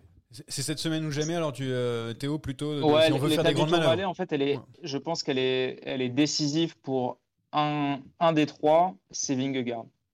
C'est-à-dire que c'est l'étape qui lui convient le mieux sur le papier, euh, où l'enchaînement de col est le plus dur. Où finalement, ça se résume moins à une course de côte. Et euh, qui- qui- en fait, c'est une étape un peu Tour de Francesque, entre guillemets. Et et s'il veut appuyer quelque chose, euh, je pense que dans sa tête, c'est là. Et s'il n'est pas en mesure de le faire, enfin, au soir de cette étape-là, on verra plus clair, en tout cas à la Jumbo, parce que je pense que si Vingegaard n'a pas fait ces, ces grosses différences-là euh, du tour sur cette étape-là, je pense que Roglic aura un léger avantage le, le soir-là. C'est si surtout une étape sera où... Oui, je suis, je suis globalement d'accord, mais c'est surtout une étape où la Jumbo peut profiter de sa supériorité numérique, parce que tu peux imaginer envoyer pioches à l'avant bien en amont du pied du Tourmalet. Si tu attaques dans Spandel, par exemple, tu peux mettre un bazar terrible, et là, tu peux te retrouver à 3 contre 1 avec Remco dans les descentes, dans les courtes vallées, euh, et là, ça peut être difficile à gérer Mhm. pour, euh, pour Remco. Remco a beaucoup progressé mentalement ces dernières années. Il y a 2-3 ans de ça, rappelle-toi notamment de son premier Giro. Alors, il était venu, euh, il n'était pas forcément prêt, mais surtout, quand ça n'allait pas, il débranchait Ouais. les câbles. Et il pouvait finir, hein, il pouvait finir à 9, 10 minutes. Un Remco qui était toujours très nerveux. Là, je le trouve quand même très posé, très serein, malgré la faiblesse de son équipe. Mais cette étape-là, elle est dangereuse. Parce qu'autant dans le tour- dans le l'Angliru, bon bah l'Angliru, tu as une montée avant, mais euh, mais ça sera, oui, ça ça sera une pied, course ouais. de côte. Et l'Angliru, si t'es fort, t'es fort. Euh, S'il y a les trois jumbo, peu importe en fait. Les Ouais. jumbo, ils vont pas, ils vont pas embêter euh, Evenpool par une stratégie d'équipe. Par contre, cette étape-là, Mm. euh, je sais pas si t'as le profil sous les yeux que tu peux le, le décrire, mais mais le Tourmalet, ça ne sera que le bouquet final. Ça va repartir en descente. Il y a le Portalet. Euh, t'as Donc t'as il y a au deux ascensions. col de Bisque, on remonte dans le col de Bisque, on redescend euh, pour reprendre le col de Spandel et après on redescend via Pierrefitte Nestalas et pour la montée euh, vers, euh, vers le col du Tourmalet. Tu vois, tu, pars en légère, enfin en quelques kilomètres d'ascension, tout de suite tu plonges dans la descente, puis après t'as quand même euh, t'as que des hors catégories quoi. Donc euh, oui, il y, a- le terrain pour la Jumbo, pour Vingegaard. Et moi, si je suis Remco Evenpool ce, matin-là, oui, je me présente en me disant, il peut se passer, ça peut mal se passer pour moi. ouais. Ah, Ce sera donc vendredi ce- cette étape, on va se, régaler, je l'espère. On finit euh, cette euh, première partie avec juste qu'est-ce que vous avez bien aimé ou pas aimé cette semaine? On a dit beaucoup de choses déjà, on parle de, ce qu'on a vu, on va dire en marge, donc de, des, principaux favoris. Euh, alors j'ai noté Groves au sprint, bien sûr, et Jérémy a dit et Ghana alors Bah oui, ça t'a Ouais. plu? Bah, moi, Ah. Ghana qui vient faire deux d'un sprint massif et surtout qui est en mesure presque de reprendre Caden Groves, euh, ça m'a surpris. Et je n'imaginais pas que Ghana avait euh, cette corde à son arc. On, on savait qu'il allait vite. hein. Il a quand même tapé Wout euh, sur Milan-San Remo pour Ouais. faire deux. Mais bon, après 300 bornes, euh, là, ouais, euh, euh, Ghana, il a surgi du sprint et on s'est demandé un peu euh, d'où ça venait. quoi. Avec Garen Thomas qui dit oui c'est bon, tu peux aller faire les sprints, vas-y, euh, vas-y, vas-y, euh, j'ai 40 Oui, minutes tu au peux, général. mais tu peux faire top 10. Tu n'es pas obligé de faire deuxième à une demi-heure de Groves. Euh, D'ailleurs, Ineos, j'avais marqué hein, ce qu'on a moins aimé. euh, Ineos dans les choux, hein, donc Arensman, malheureusement, abandon sur, euh, sur chute. Bernal, bon, pas vu depuis le début de la Vuelta. Et Gahan Thomas, c'est 22e à 12,34 de, de la tête. On l'avait dit d'ailleurs lors de la, euh, de la Oui, preuve il a dit, il Geraint a dit Thomas, que euh, dimanche il s'était relevé pour aller jouer les étapes. Ouais. Donc euh, Ah, l'inclinaison Ineos pour le général, euh, c'est totalement abandonné désormais sur sur cette Vuelta. Très compliqué Ineos. Et la Lotto Destiny, bien, avec la victoire Mhm. de Krohn. Et euh, donc, euh, le maillot, pour l'instant, euh, de meilleur grimpeur sur les épaules de Sepulveda, plus pour très longtemps l'allemand. Mais bon, voilà. Je- Mais ce qu'on peut aimer aussi, euh, c'est que pour la première fois euh, cette saison, tu es dans le flou complet après 9 étapes. Quant à la lutte pour le maillot rouge, et tu as encore 6, Ah. 7, 8 coureurs Ah bah oui. en lice. Rappelle-toi sur le tour, euh, au bout de 3 jours, tu avais compris que ce Ah serait bah un oui. duel. Bon, le Giro était un petit peu plus ouvert, mais bon, après, Ah, Evenpool, Evenpool a quitté la route, donc euh, on, on- on est resté un jeu, petit peu sur. Almeida, peut-être. Ouais, mais on était jeu. un peu sur notre fin dès qu'Evenpool est sorti du jeu, parce qu'on s'est dit, bon, bah, finalement, euh, la, la lutte, elle a été un petit peu gâchée. Là, pour l'instant, tout le monde a été à peu près épargné, et tu t'attends à deux dernières semaines de folie. Bon, alors Théo, est-ce que toi tu, euh, tu as quelque chose qu'on a qu'on n'a pas mis dedans J'ai mis des trucs pêle-mêle, mais ça se trouve. Il, Non, non, pas de grand choses chose, que t'as mais, pour réagir à, à ce que disait Jérémy, notamment sur Ghana au sprint, ça dit aussi de la hum, relative faiblesse, malheureusement, entre guillemets, du, du plateau de, de sprinter qu'il y a Ah sur bah cette Volta, même si c'est inhérent évidemment au parcours et au choix d'équipe de, de chacun. Bon, quand on est à, à batailler entre Grooves, qui est certes un très bon sprinter, mais pour moi, je le mets pas dans mes 5-6 meilleurs sprinters du monde pour l'instant. Euh, voilà, qui fait 3, on a des, on a des Dries Van Gestel qui font 3, des Edward Tuns, Ouais. Bah, il a raison, il a raison, mais c'est une tendance. Hein. c'est un sprint, un du Tour de Pays Basque, quoi, tu vois. C'est une tendance qui voilà, se généralise ces dernières années sur les autres grands tours que le Tour de France. Parce que tous les grands sprinteurs veulent être au top à 100% sur le tour. Et ça fait quelques années quand même que tu as des spots. J'ai rien contre Pedersen, hein, mais Pedersen, je le mets pas dans, les, dans le top 5 des plus il rapides fait- non il plus en sur le plat. Et l'an passé, il se balade sur les grands tours euh, précédents, même au Giro. Hein, euh, t'avais pas un mec euh, souverain, t'avais du Dainese, t'avais Mais- avais du Grooves aussi, Jonathan Miller. Milan qui gagne le cyclamen, personne n'avait vu venir. Quoi. Surtout que c'est presque dommage parce qu'on voit euh, les étapes, on en avait coché vraiment 4, finalement il y en a peut-être un peu plus. Euh, Ouais, là j'en en ai, mis encore euh, ouais. deux, j'en ai mis encore deux Ouais. euh, cette semaine potentielle hein, évidemment parce que les baroudeurs au bout d'un moment vont peut-être vouloir en croquer une. Euh, mais en tout cas pour la course au, au maillot donc de du classement par points, Groves a, a donc 158 points. Le deuxième c'est Andrea Vendrame, 66 points. Ça m'a l'air un petit peu difficile d'aller revenir sur. euh, Ça va euh, pas sur être le- Je pense qu'on qu'on- on court, euh, on court complètement différemment d'un maillot par point sur la Vuelta qu'un maillot vert sur le Tour où on voit des choses, des, des, des manœuvres justement Ah bah là. pour ce maillot-là. Je pense que les mecs, euh, un maillot par point euh, sur la Vuelta, je- les maillots de meilleurs grimpeurs sont, sont quand même différents parce qu'ils ont quand même encore un prestige euh, propre. Un maillot par point sur la Vuelta, qui s'en souvient Tu te souviens de Fabio Fellini en 2016 euh, Moi, je, me rappelle, je me rappelle Bah, de, je m'en de souviens parce que Geoffrey t'as- Bouchard, parce que t'as été euh, interrogé dessus en pleine étape. euh, Geoffrey Bouchard, Mais je m'en souvenais pas. Oui, bon, bah après, euh, c'est vrai, euh, je t'avoue, euh, je connais, je connais pas je, tout. je me souviens On verra de, au quiz de- si je suis bon de, de Pedersen l'année dernière, mais c'est vrai que si tu dois me demander les 15 derniers maillots verts du- de la Vuelta, je, Ah, vais- je vais vite ah être non, dans la panade. hein. M'appelez pas. Euh, Roglic. Non, mais surtout qu'en plus, c'était un mix à, à des En époques, plus. c'était des mix Bah de maillots de combatif. Enfin, bref, c'était. Non, mais le, barème je était fait pour que les, les du classement Ouais, général ouais. puissent aussi l'avoir. Ça, ça a changé un petit peu cette année. On me pose des questions dans le chat pour savoir est-ce que vous voyez Lenny Martinez rester dans le top 10 Eh bien, on répondra, mais tout à l'heure, Eh juste oui. après quoi, on attaque, on n'attaque pas. Faut avancer, hein, parce que Là, franchement, on a traîné. faut- faut- on a faut- bien traîné. Faut, faut envoyer Faut le suivre, conducteur. faut suivre. Personne ne réagit. Alors, euh, oui, il faut envoyer le conducteur sur les réseaux Ah avant oui. de regarder. Mais non, je mets beaucoup de saucisses, donc euh, vaut mieux pas. Euh, alors, j'ai noté quoi? Mais il y a pas mal de courses en ce moment avec la Maryland Classic remportée par Skjelmose. Bon, ah, je, je l'ai mis, hein, très en forme en ce moment, le Danois. Euh, le Tour de Grande-Bretagne avec Coy qui a gagné le- les deux premières étapes. Van Aert qui a fait 2 et 3 de ses sprints. C'est bizarre, ça lui arrive pas souvent. D'ailleurs, alors il y a Raikkoun au départ dans le chat qui a dit franchement, Van Aert c'est vraiment un super poisson pilote, plus qu'un coureur, voilà, qu'un sprinter. Voilà, bref, Euh, ce qu'on m'a dit. Bretagne classique, excellent, hein, bien sûr. Vous écoutez sur Eurosport avec la victoire de Madouas. Commenté excellemment. Euh, Merci. Misha Bredewold qui a remporté Bredewold. la cla- Bredewold, pardon, on dit euh, Vold, oh, très Les bien, qui remporte se disent, euh, la classique V. Lorient Agglomération, 150e victoire de SD Works cette saison. Je vais pas compter, mais on ne doit pas être loin. 56 plus Bon. Kopecky plus Vache championne du monde et championne du monde Oui, d'histoire. bon, voilà. J'étais, eh, finalement, j'étais pas si loin. T'es Bon. pas loin. Et j'ai noté les transferts aussi avec donc avec beaucoup d'équipes euh, avec peu de coureurs. hein, c'est le cas d'Astana, Dineo Soudal, mais bon, on a toujours euh, cette rumeur autour de une possible fusion. Et on a aussi Victor Lafay qui va filer chez AG2R avec pas mal d'imbroglio autour. Euh, on ne sait pas vraiment si c'est le cas, et combien il va gagner, etc. Euh, bref, le recrutement de Cofidis compliqué. Pas Walscheid, pas Rochas, pas Lafay, remplacé par De Beaumarchais, Maudo, Robet et Goujard. Voilà donc ce que j'avais noté. Vous voulez dire quelque chose là-dessus sur tout ce que j'ai dit? Bah, super pour Valentin Madouas euh, pour la Voilà. Bretagne Classique. Il Voilà. gagne chez lui avec le maillot de champion de France. Euh, ça faisait euh, une éternité qu'un Breton n'avait plus gagné. Il fait remonter à Ronan Pinsec. Ouais. Donc euh, ouais, pour Valentin Madouas, c'est une saison de fou parce qu'il fait quand même deux aussi des Strade Bianche. Il fait top 5 sur Liège-Bastogne-Liège. Donc à suivre aussi hein, sur les, les deux euh, québécoises, euh, Mm. Québec-Montréal, euh, les 8 et les 10 euh, septembre prochains. Ça va arriver très vite. Ouais, Valentin Madouas, super saison, vraiment content pour lui. Petite pointe de tristesse quand même pour Burgodo parce que ça fait Ouais. plusieurs fois qu'il finit deux sur une, belle, ouais. une belle course. Et hier, je pense qu'il l'avait dans les jambes et qu'il s'est, fait battre tactiquement. Ouais, il y avait Stéphane Koug, énorme boulot. Oh, incroyable. Stéphane. Alors là, Incroyable franchement, il a fait une course, euh, laisse tomber, il était devant. Après, il a, Il a fait a 80 ramené- bornes devant. Il a ramené Madouas dans la dernière côte, puis le sprint, mais magistrat, il a tout fait. Bon, bref. Et il a ralenti devant exprès pour que Madouas puisse lancer son sprint. Il Malheureusement été, mais, pour lui, il a, il a magistral. pas encore ce qu'il faut pour conclure, mais il en mériterait une belle, Ah une classique depuis le temps qu'il tourne autour, qu'il est médaillé aux mondiaux, que ce soit d'ailleurs sur la route ou sur le chrono, euh, sur Paris-Roubaix, sur dernière, euh, une seconde pour, euh, être champion du monde de chrono. À lui Alors, un jour, alors il a quand même été champion d'Europe, hein, ce qui est quand même énormissime. Il a, il a un super, euh, il a un super palmarès, mais il, il mérite vraiment une très très grande Ouais. classique. Je suis d'accord. Théo, alors par rapport à tout ce que j'ai dit, qu'est-ce que, qu'est-ce que tu retiens? Non, Valentin Madouas, c'est un peu le, Ouais. le déclic. Euh, enfin, euh, cette première World Tour, euh, tournée autour, évidemment.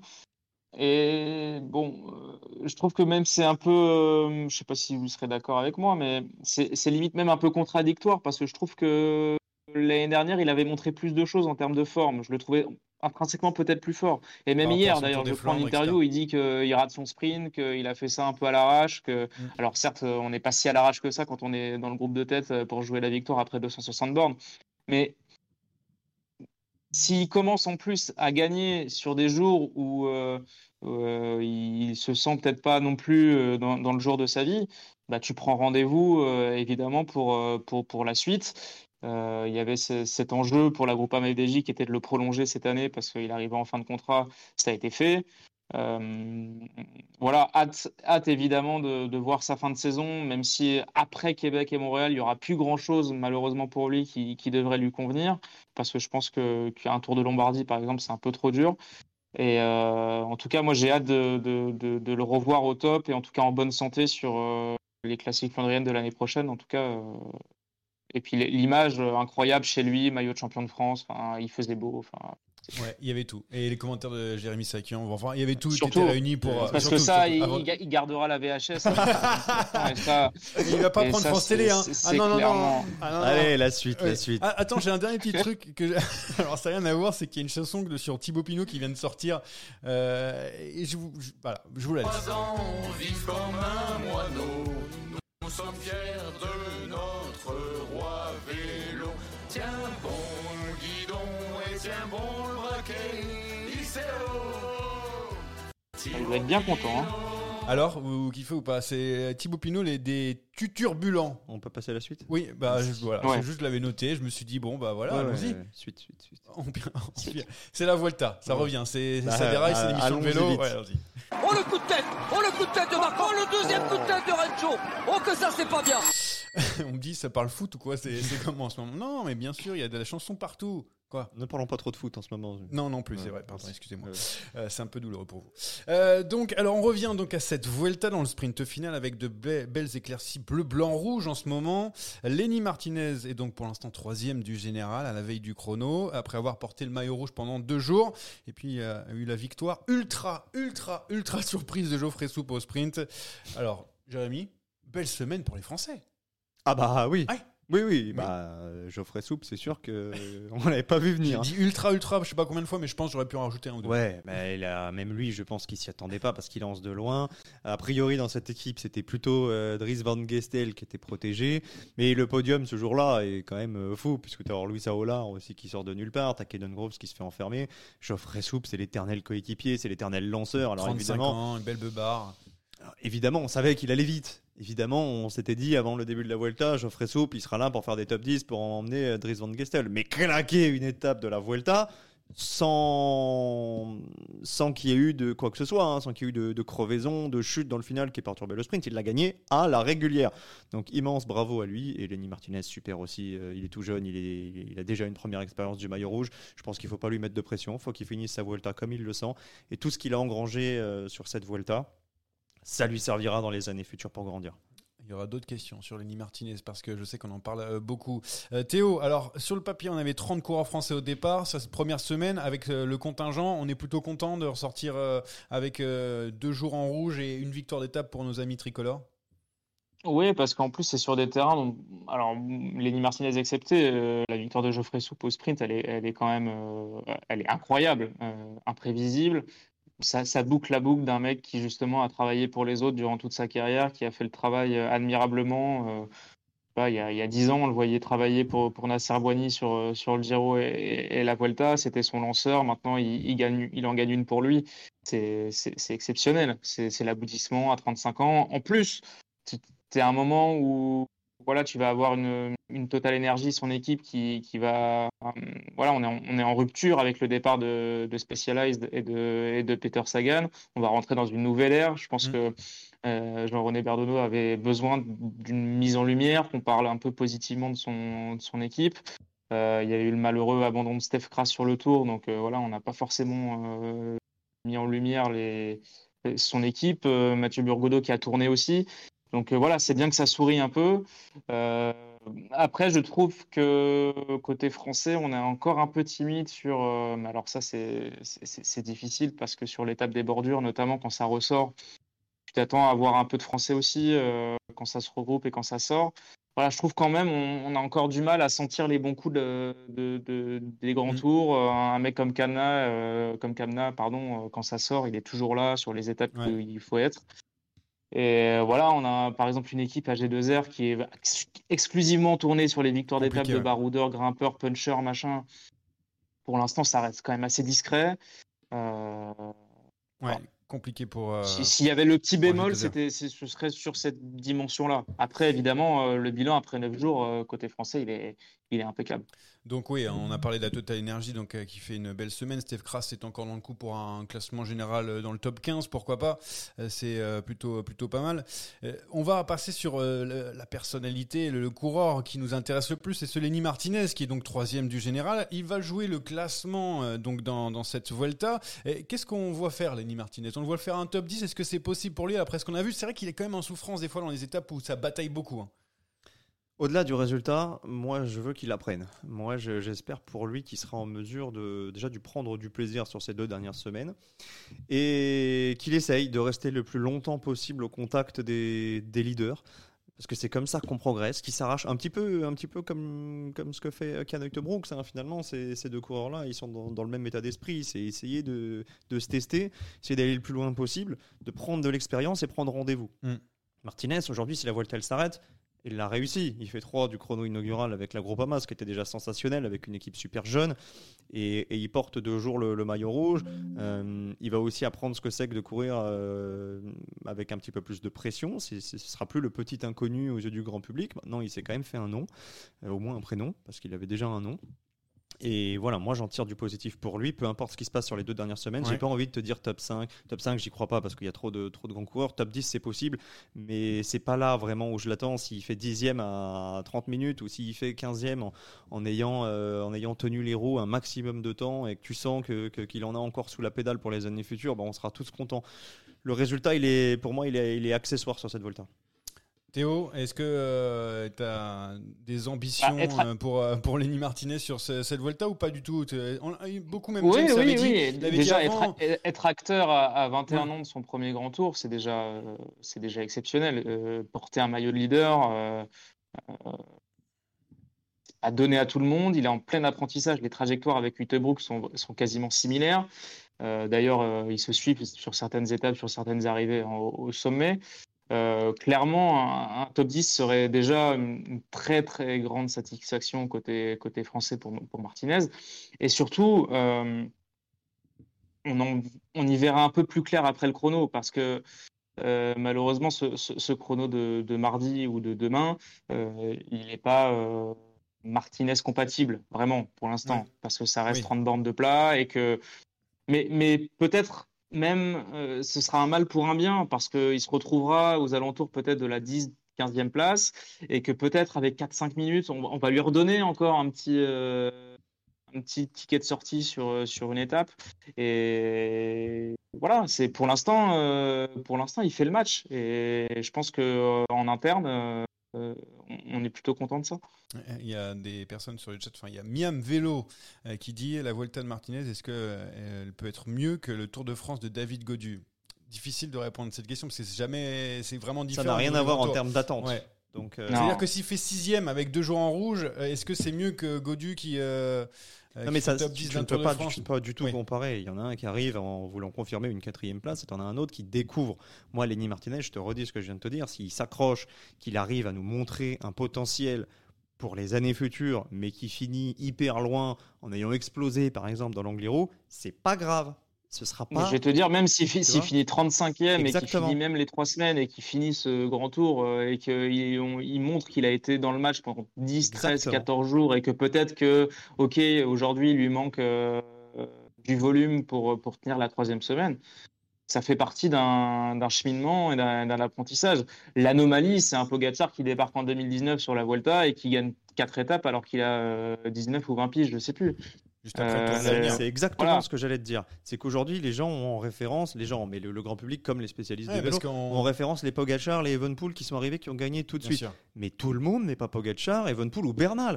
Y a, la logique veut que tu apprennes, que tu passes des caps. C'est un processus qui est plus ou moins lent selon euh, tes capacités, selon euh, ta maturité. Moi, Lenny Martinez, je suis entièrement d'accord avec ce que dit Théo. Si- S'il explose en vol et qu'il lui manque encore un petit peu de caisse, eh bien, c'est pas grave. Ce qu'il nous a montré en ce début de Vuelta et ce que je pense qu'il va continuer de nous montrer sur les prochaines étapes, ça aura largement suffi à son début d'apprentissage. Et surtout qu'il a porté donc ce maillot de leader, c'est l'un des, des plus jeunes euh, dans l'histoire des grands tours à porter ce, un maillot de leader, le plus plus jeune sur la Vuelta en plus.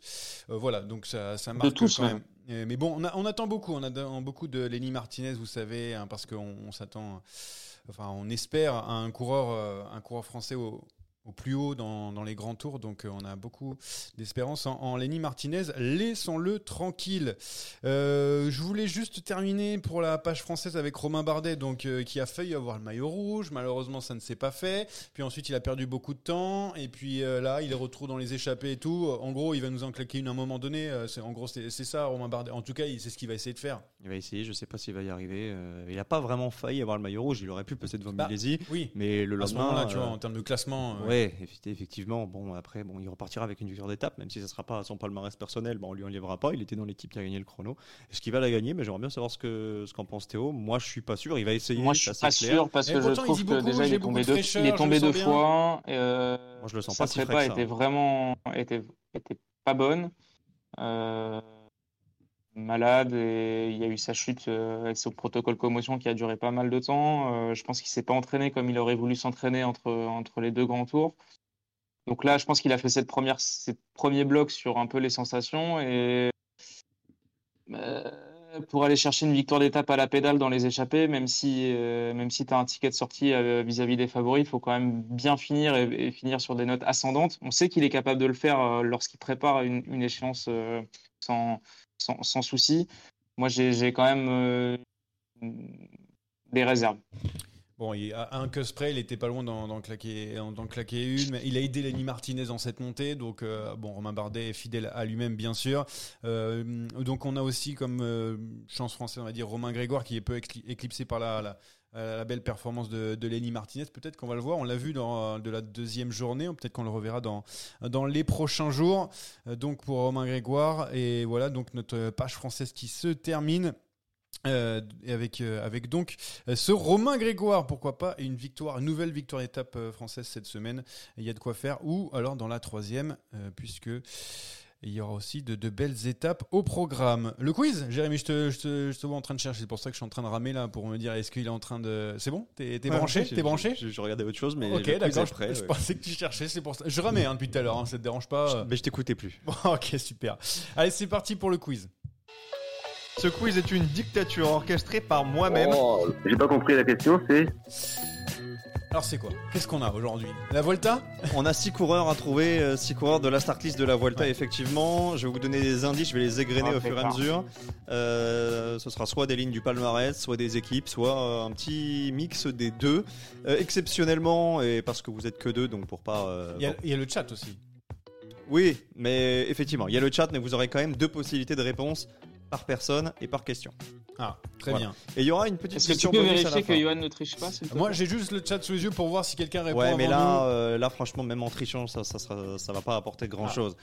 Il y aura une petite question à la fin, une question bonus. Peut-être ça pourra vous départager. Euh, Sinon, ça ouais. sera simplement pour Très faire bien. rire la galerie. Non, on dit il n'y a pas Anto sur le quiz. euh, il est très déçu. Beaucoup de déception dans le chat. Voilà, je, te- je le dis. Ouais. Bon, Qu'il soit là ou pas là. Ça change Oui, pas grand ça chose change à la pas ouais, ouais.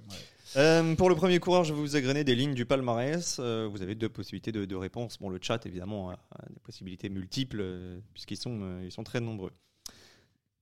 Ce coureur-là a gagné les épreuves suivantes le Grand Prix E3, le Tour de Romandie, Paris-Nice, Guérin Thomas Guérin Thomas. Premier point pour Johan. Ah, Je suis concentré là. Je sais pas s'il y en a qui me regardent, mais.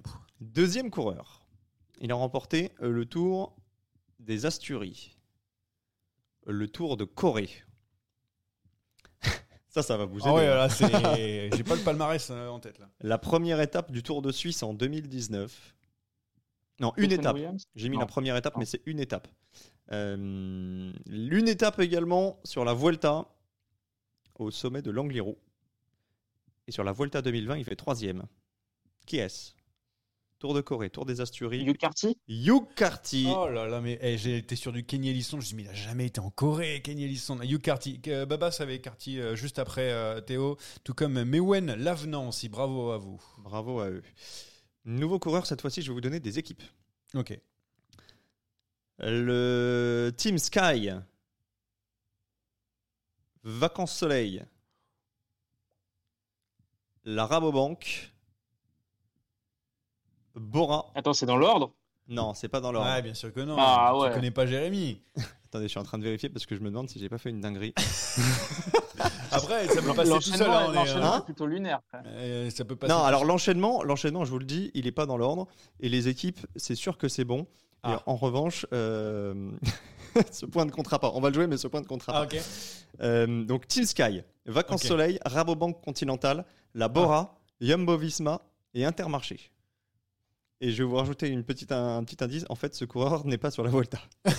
Ah oui. Ah ouais, mais attends. Mais, même, Mais il a, il a fait le Tour de France. Alors, euh, on me dit guessing. Non. Team Sky, Vacances Soleil, Ah, Rabobank Conti, jamais été Team Sky. Bora, Jumbo Visma, Intermarché et c'est un sprinter. Poisson pilote sprinter. Poisson Swift. Hein? Ben Swift? Non. Sky, Vacances Soleil, Rabobank, Yum Continental, Visma, Fletcher dans Intermarché. Et aujourd'hui, aujourd'hui, c'est Bora. On me donne Fletcher dans le. Mais attends, mais ah, c'est un truc de fou qui a fait Intermarché, qui a fait Team Sky. Je vais vous aider. Pourquoi je me suis emmêlé les pinceaux? Parce qu'en fait, je, vous- je voulais vous faire deviner Ah, son frère. C'est alors c'est Van Poppel, C'est Van Poppel. qui a été trouvé par Mewen. euh, non, Voilà. Van Poppel et il y avait Boy qui était là et C'est ça. c'est En Danny. fait, j'ai- fait les équipes de son frère. Ah, attends, il est, il est sur le, le tour de, de Grande-Bretagne, je crois. Ouais, mais- Donc euh, c'est bon. fait. Théo, vu qu'il euh, commande. Ah, ça, on va, on va quand même, on va quand même remer- euh, récompenser le chat qui avait déjà trouvé celui d'avant, donc on va leur donner un point pour, quand même pour le, pour l'honneur. Allez. Mais c'était Boy, effectivement. j'ai- Mais j'ai noté les équipes de son frère. J'ai eu un doute en disant Boy, Van Eh. Allez, Anthony l'aurait trouvé. Bon, les autres, on, on repart. Euh, vainqueur d'une étape du Tour 2022. Deuxième de l'Arctic Race 2022. Ça, c'est pour le palmarès. Maintenant, les équipes AG2R, Astana, Israël, Premier Tech. Vuelta 2000, euh, Tour de France 2022. Ah, tu peux redire les équipes AG2R, AG2R, Astana Astana, Israël, Premier Tech, deuxième de l'Arctic Race l'an passé et vainqueur d'une étape sur le Tour de France. Et je pense qu'il a trouvé. Il y a Hugo Hull, Hugo. Connor Tuns. Donc Hugo Hull, c'est Miam. Vélo qui a trouvé avant. Hugo. Point pour Ah, le chat. pas- ah, Deuxième, il a terminé euh, l'année dernière. Alors ça m'était Ah passé complètement à côté. Derrière Leknesund. Euh, un nouveau coureur de cette euh, Vuelta, il a remporté des étapes sur les épreuves suivantes. Le Tour de Catalogne, Paris-Nice, le Tour de Suisse, le Dauphiné, le Tour de Romandie, le Giro, Roglic? Non, le Tour de France, la Vuelta, Hein? Et il compte un podium sur le Giro. Je vais vous donner ses équipes. Omega Pharma Quick Step, Vacances Soleil, Lotto, Quand soleil. De Ghent. De Ghent. Ah mais non mais eh, j'allais sortir ces poules là. J'ai une grosse dinguerie. C'est De De Ghent. Ghent. La base qui a trouvé juste derrière Théo. Bravo. Dernier coureur, deux pour le chat, deux pour Théo, deux pour Johan Tritz. Vous Euh, je- savez, vous je savez crois que j'ai qu'un. hein. Non, Euh, c'est un. deux. Non, il a Non, non, qu'un. tu, Ah, as j'ai un, qu'un. tu as un. Ah, je me dis. Vous savez que le- la dernière question prévaut, mais il y aura Ah. quand même. si- alors, il y a quand même la possibilité d'esquiver ça avec la petite question Ah, bonus. je... Sinon, ce sera la dernière question qui prévalera, donc attention à celui-là. Ce coureur a gagné le Tour de Californie, le Grand Piemonte, son championnat national du chrono, la route d'Occitanie. le- Bernal Egan Bernal Bravo Bravo. Il y a eu Kuss qui était sorti dans le Non, chat. c'était Egan pas Bernal, bravo. Egan Bernal, vainqueur direct. Ah, du quiz. Théo Barbet-Duquil, je vais quand même vous poser la petite question pour l'honneur. Guerin Thomas, Oui. Hugh Carty, Oui. Boy Van Poppel, Hugo Hull, Thomas de Ghent et Egan Bernal. Je les ai pas pris au hasard. Ils font partie d'une même entité. Ils ont un point commun. Ils font par- pas partie du MPCC. Non, c'est pas ça. Bernal, De Ghent, Hugo Hull, Boy Van Poppel, Hugh Carty et Guerin Thomas. Ce sont Ils des font- coureurs qui passent un peu à côté de leur Vuelta, ça peut vous aiguiller. Ils font du vélo. On me dit. euh, c'est. euh, alors. euh, Pas d'idée? Non. Ils passent un peu à côté de leur. Vuelta, ils font partie de la même entité? Euh, des. Des. C'est- c'est- en fait, Anthony- du, du club d'Anthony Nicolas. on n'est pas loin avec Anthony Nicolas. L'équipe d'Anthony Nicolas de la. Fantasy Ah, mais oui Eh, Franchement, je me suis dit, c'est sûr, c'est un... parce que c'est les nuits. ah oui, parce qu'il fallait qu'on vous parle de. Bah, tiens, on en parle de la route du Tour. C'était, juste pour, euh, pour troller Anthony Nicolas et ses 16 points après 9 étapes. 16 points avec Lenny Martinez, mais il fait jamais ses équipes encore une fois. Donc euh, la route du Tour, je voulais juste donner. Donc on a trois divisions cette année. Donc dans la première division, là où est toute l'équipe de, de sa- enfin hein, toute l'équipe. Euh, juste un- une équipe de Saderail, mais bon, euh, c'est moi qui fais les équipes, on va pas se mentir. On est troisième, voilà, juste pour euh, vous le dire. Je me désolidarise complètement de cette On est équipe. troisième, c'est On est pas, pas là pour jouer le podium. Et sinon, au classement entre, entre nous, euh, donc euh, je vais voir le classement. Ça qui va, est là. ça va être un duel, hein, soyons clairs, on est plus que deux en course. Jérémy, Jérémy Choco, Jérémy Sakian qui est donc euh, euh, premier. Il a, avec- pris, il, a, il a pris les 6 sprinters Ouais. du plateau. alors Parce que c'est t'as a- Groove, il a marqué des points. Molano, Mola- Groove, Monano et Dai- Dainese. Soupe et Olar. Voilà, donc voilà. on est donc- pas mal sur les Et attention parce qu'arrive très fort euh, Théo qui a Ouais, une Théo, c'est le grosse danger. équipe euh, avec euh, des gros leaders. Kus, je crois que t'as t'as Kus, t'as Mas euh, dans il, a, les. il a Kemna. J'ai Cannes. Avec Et ouais, voilà, donc Brooks. c'est pas mal. Même si moi je pense que mon duo Almeida Vlasov arrive euh, lourd lourd aussi. Non, non, Euh, ça, va être, ça va être un duel. euh, t'es- t'es- T'es t'es- t'es lourd lourd dans le groupe Eto. Ouais. Tu vas te jouer la troisième place comme sur tes autres ligues Ouais. là et terminado. Bah, je suis très bien. Et donc Anthony a donc 16 points au total. Il a 16 seulement. points.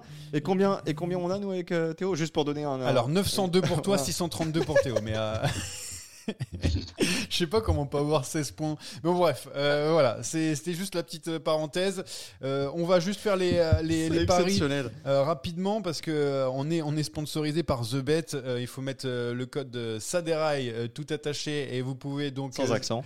Euh, sans accent ni rien. Vous pouvez donc mettre, euh, si vous le souhaitez, euh, si vous mettez 20 euros, vous avez le double. Il y a Maxime dépôt, qui t'appelle, euh, Oui, on m'appelle, on m'appelle, on me, on me harcèle.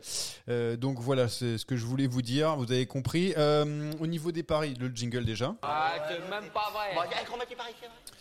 Euh, Qu'est-ce que je voulais dire Vous avez pas parié alors Si, Théo, t'étais là. Alors, je sais plus qui était là lors de la preuve de, de la Vuelta. Non, t'étais pas là non plus. Donc c'était Rémi et James. Donc vous allez pouvoir parier sur le vainqueur de cette Vuelta. Moi, je veux gagner la fantasy, donc je vais jouer Ramco Evenepoel. Ok, ça serait Remco. Et alors, il faut que je regarde euh, les, les cotes en attendant. Théo, c'est quoi pour toi? Qui Moi, va je reste remporter? sur Roglic. Très bien, Roglic. Euh, je regarde juste classement général. Alors Remco, il a combien? Remco, il est à 4,25. C'est que 7,25, voilà pour donner un peu. Vingegaard Favori- et Roglic, Roglic. 2,55, 2,55. Ouais. Bah, euh, Non, mais si tu me ouais. demandes une analyse objective, euh, évidemment, Roglic pour l'instant est, semble-t-il, le, le candidat le plus crédible. Mais euh, je fais confiance en mon poulain. Voilà. Ah, Remco à 4,30, c'est intéressant quand même. Ouais, c'est pas mal. Euh, Bon, Remco, il a déjà été lâché. C'est un jour oui, un jour non. Puis il y a des, quand même des grosses ascensions. Donc, euh, on verra. Voilà donc et juste un petit truc euh, Paris euh, The Bet juste pour euh, un petit truc que vous voulez parier genre classement de la montagne un classement par point un petit classement truc par point. dinguerie Pas classement pas, par point. le- la, cote de. Caden Groves, elle doit pas être bien haute. un, hein. un petit podium tu vois on dit Landa Landa euh, vainqueur bon Solaire est à combien? Solaire est à combien? Je sais pas en attendant je sais pas un petit truc un podium d'un coureur un petit truc pour rapporter de l'argent un peu à, à nos auditeurs nos, nos viewers Un podium.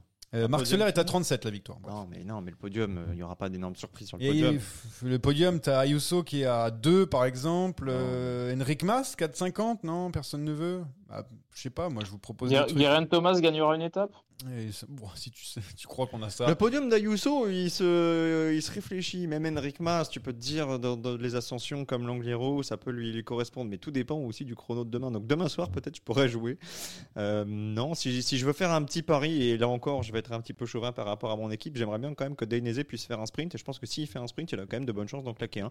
Donc petite victoire de, de Dainese. Ouais. Il restera pas mille opportunités, mais eh, jusqu'à Madrid, il peut. hein. Oui, et ben, bien sûr. Et Molano aussi jusqu'à. Ouais, Molano, je le vois déjà un peu moins. Euh, sinon, juste pour le classement de la montagne, je crois qu'il y a Damiana, Damiano Caruso à 6,25, égalité à Vingegaard. Je sais pas exactement. Caruso, c'est à la maison, donc il peut gagner aussi, Bah il n'y a ouais, pas de ouais. problème. Et donc euh, Romain Bardet aussi, de, troisième donc de, pour les, les codes des favoris de ce classement de la montagne. Moi je mettrais bien Kamna qui est à, à 12. Non, Kamna, c'est chez Théo.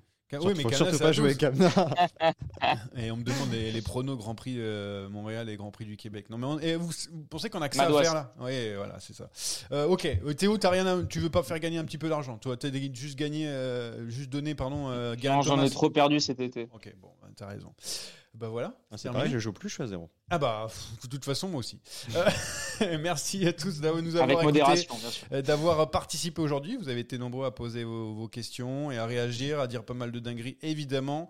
On se retrouve la semaine prochaine pour la nouvelle journée de, euh, de repos. Euh, et, puis, euh, et puis voilà. Et puis bonne Volta, j'ai envie de dire. À tous. Bonne Volta à tous et bon Grand Prix euh, canadien. Ouais. Bye bye. Salut. Ciao.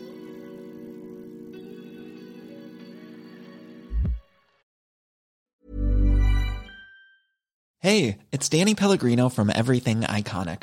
Ready to upgrade your style game without blowing your budget? Check out Quince. They've got all the good stuff shirts and polos, activewear, and fine leather goods, all at 50 to 80% less than other high end brands. And the best part? They're all about safe, ethical, and responsible manufacturing. Get that luxury vibe without the luxury price tag. Hit up quince.com slash upgrade for free shipping and 365 day returns on your next order. That's quince.com slash upgrade.